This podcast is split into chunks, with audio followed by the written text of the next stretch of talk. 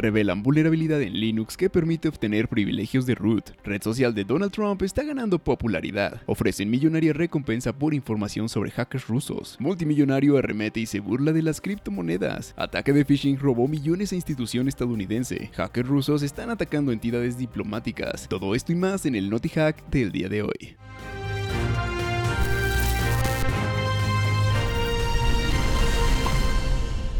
Bienvenidos sean todos ustedes a Hackwise, yo soy César Gaitán y les quiero dar la bienvenida a este, el Naughty Hack, donde platicaremos acerca de las noticias más relevantes de tecnología y de ciberseguridad de la semana. Microsoft encontró una vulnerabilidad en Linux que permite obtener privilegios de root. Si bien es cierto que una de las ventajas de Linux es la seguridad, esto no significa que sea invulnerable. Y es que recientemente conocimos un nuevo conjunto de vulnerabilidades identificadas colectivamente como Nimbus Pawn. Nimbus Pawn permite a los atacantes locales aumentar los privilegios en los sistemas Linux para implementar malware que puede ir desde puertas traseras hasta ransomware. Los investigadores de seguridad de Microsoft revelaron las vulnerabilidades en un informe y señalaron que se pueden encadenar para lograr privilegios de root en un sistema vulnerable. Según Jonathan Barhor de Microsoft, las vulnerabilidades fueron descubiertas al escuchar mensajes en el System Bus, un método por el cual los datos se comunican entre todas las piezas internas de una computadora. El descubrimiento ocurrió específicamente mientras realizaban revisiones de código y análisis dinámicos en servicios que se ejecutan como root. Los investigadores notaron un patrón extraño en una unidad del sistema llamada Network Diagonal Dispatcher, un componente en varias distribuciones de Linux que envía cambios de estado de la red y ejecuta scripts para responder a un nuevo estado. Inmediatamente, los investigadores observaron varios problemas de seguridad durante la revisión del flujo de código. Lo peor de todo es que las vulnerabilidades se pueden encadenar para obtener privilegios de root en los sistemas Linux, lo que permite a los atacantes implementar payloads como una puerta trasera y realizar otras acciones maliciosas a través de la ejecución arbitraria de código root. Además, las vulnerabilidades Nimbus Bound podrían aprovecharse potencialmente como un vector para el acceso a root por parte de amenazas más sofisticadas, como malware o ransomware, para lograr un mayor impacto en los dispositivos vulnerables. Nimbus Bound es otro ejemplo de cómo los atacantes han cambiado los vectores de ataque a exploits de código abierto y basados en Linux. Por naturaleza, este tipo de vulnerabilidad es más difícil de solucionar y a menudo tiene un periodo de vulnerabilidad prolongado, ya que es posible que no se apliquen las soluciones tradicionales para la detección y la reparación. Wisers, hacemos una pequeña pausa para recordarte que ya puedes entrar a www.hackwise.mx, donde encontrarás herramientas, cursos y contenidos exclusivos de tecnología y de ciberseguridad. Así que recuerda visitar www.hackwise.mx para estar al día en el mundo de la ciberseguridad. Ahora sí, continuemos con el Naughty Hack. Estados Unidos ofrece 10 millones de dólares de recompensa por pistas sobre hackers rusos. En 1989, el colapso de la Unión Soviética puso fin a más de 44 años de Guerra Fría. No obstante, desde entonces, esa enemistad entre Estados Unidos y Rusia, heredera del desplome soviético, también se ha librado de forma no oficial en el ciberespacio. Por ello, recientemente el Departamento de Estado de Estados Unidos ofreció una recompensa de hasta 10 millones de dólares por pistas e información sobre 6 hackers rusos responsables de ciberataques contra infraestructura críticas del país. Los hackers sobre los cuales Estados Unidos quiere información son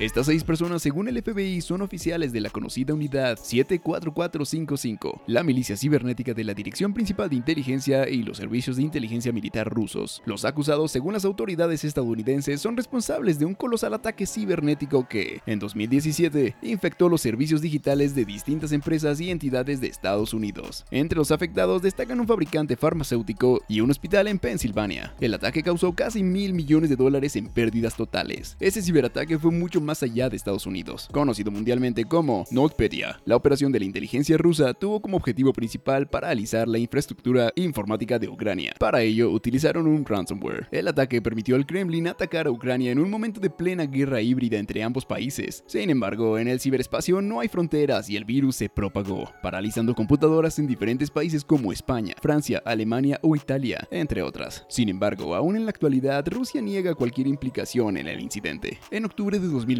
Estados Unidos acusó a este grupo de cibermilitares rusos de conspiración para llevar a cabo fraude y abuso informático, conspiración para cometer fraude electrónico, fraude electrónico, daño a computadoras protegidas y robo de identidad agravado. Desde entonces, las autoridades estadounidenses no han podido localizarlos y extraditarlos para llevarlos ante la justicia.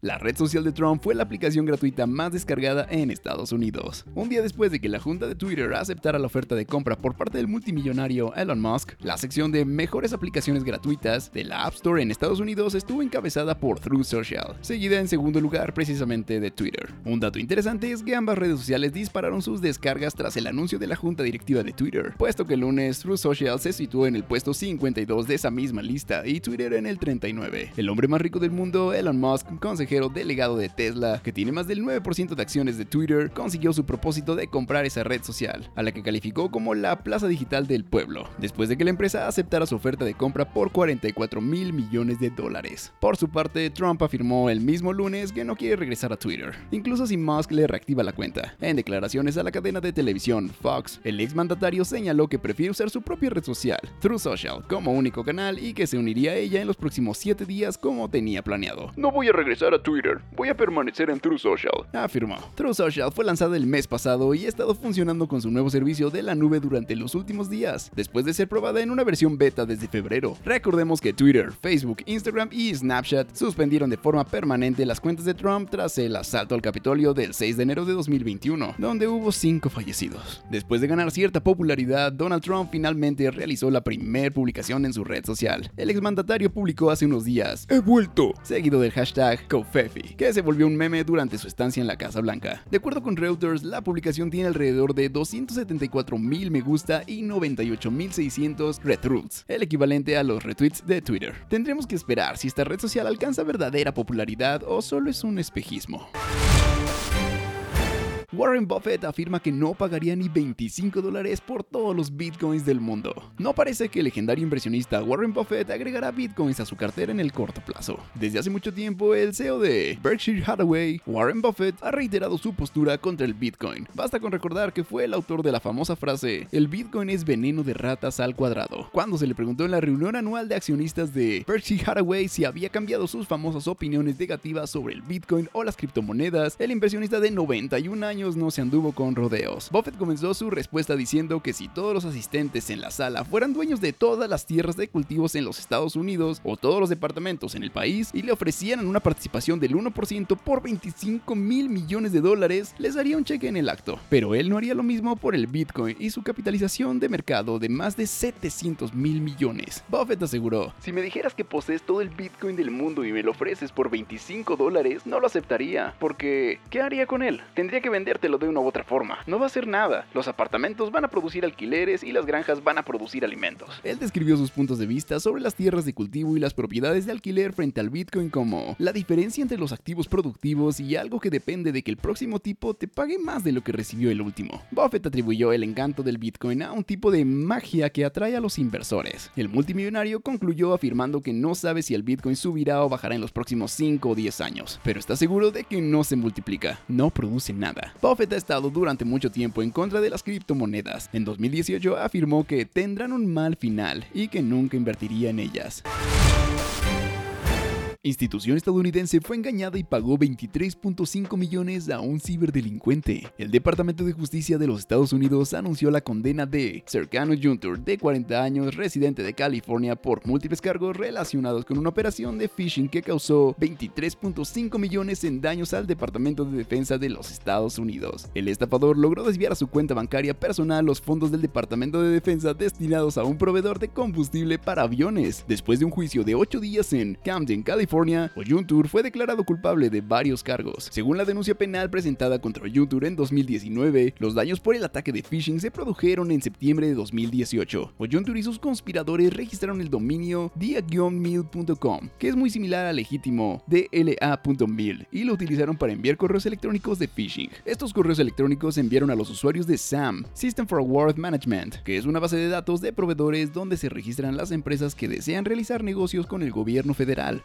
Mensajes de phishing contenían enlaces a un sitio web login.gov clonado, donde los vendedores víctimas ingresaron los detalles de su cuenta sin saberlo, exponiéndolos a Oyuntur. En al menos un caso confirmado, Oyuntur inició sesión en una de las cuentas robadas pertenecientes a una corporación del sudeste asiático que tenía 11 contratos activos de provisión de combustible para el ejército de los Estados Unidos en ese momento. Uno de ellos fue un contrato de 23.453.350 con un pago pendiente para el suministro de 10.080.000 galones de combustible para aviones del Departamento de Defensa de Estados Unidos. Al iniciar sesión en la base de datos de SAM como la corporación víctima, Oyuntur cambió la información bancaria registrada, reemplazando la cuenta extranjera con una que él controlaba. Oyuntur enfrenta una pena potencial máxima de 30 años de prisión y una multa máxima de un millón de dólares o el doble de las ganancias brutas de la pérdida resultante de sus delitos. La fecha de la sentencia aún no ha sido fijada.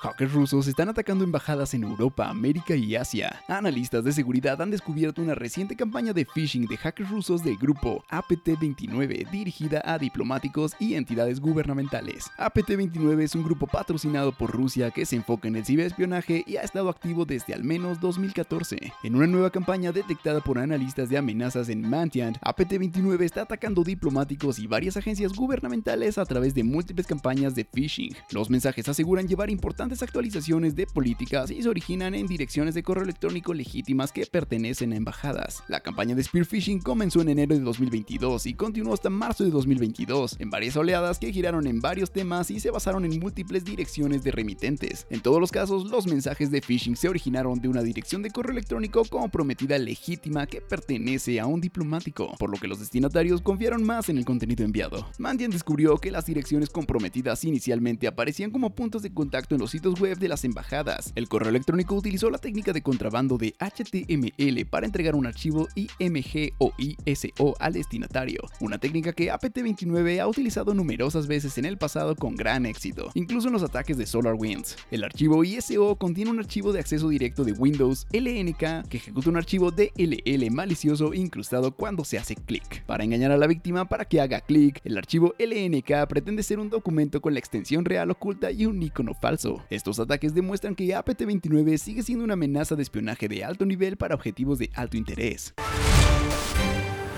Dato curioso, ¿sabías que el 4 de mayo del 2000, hace 22 años, jóvenes estudiantes filipinos lanzaron el virus de correo electrónico I Love You? I Love You es el virus más costoso de la historia, causó daños por más de 10 mil millones de dólares que ya se encuentra el Naughty Hack semanal en tu plataforma de podcast favorita. Te dejo los enlaces aquí abajo en la descripción. Amigos míos, eso ha sido todo por el Naughty Hack del día de hoy. No olvides suscribirte para estar actualizado e informado acerca de las últimas noticias de ciberseguridad. Recuerda que mi nombre es César Gaitán y esto fue Hackwise. Nos vemos hasta la próxima.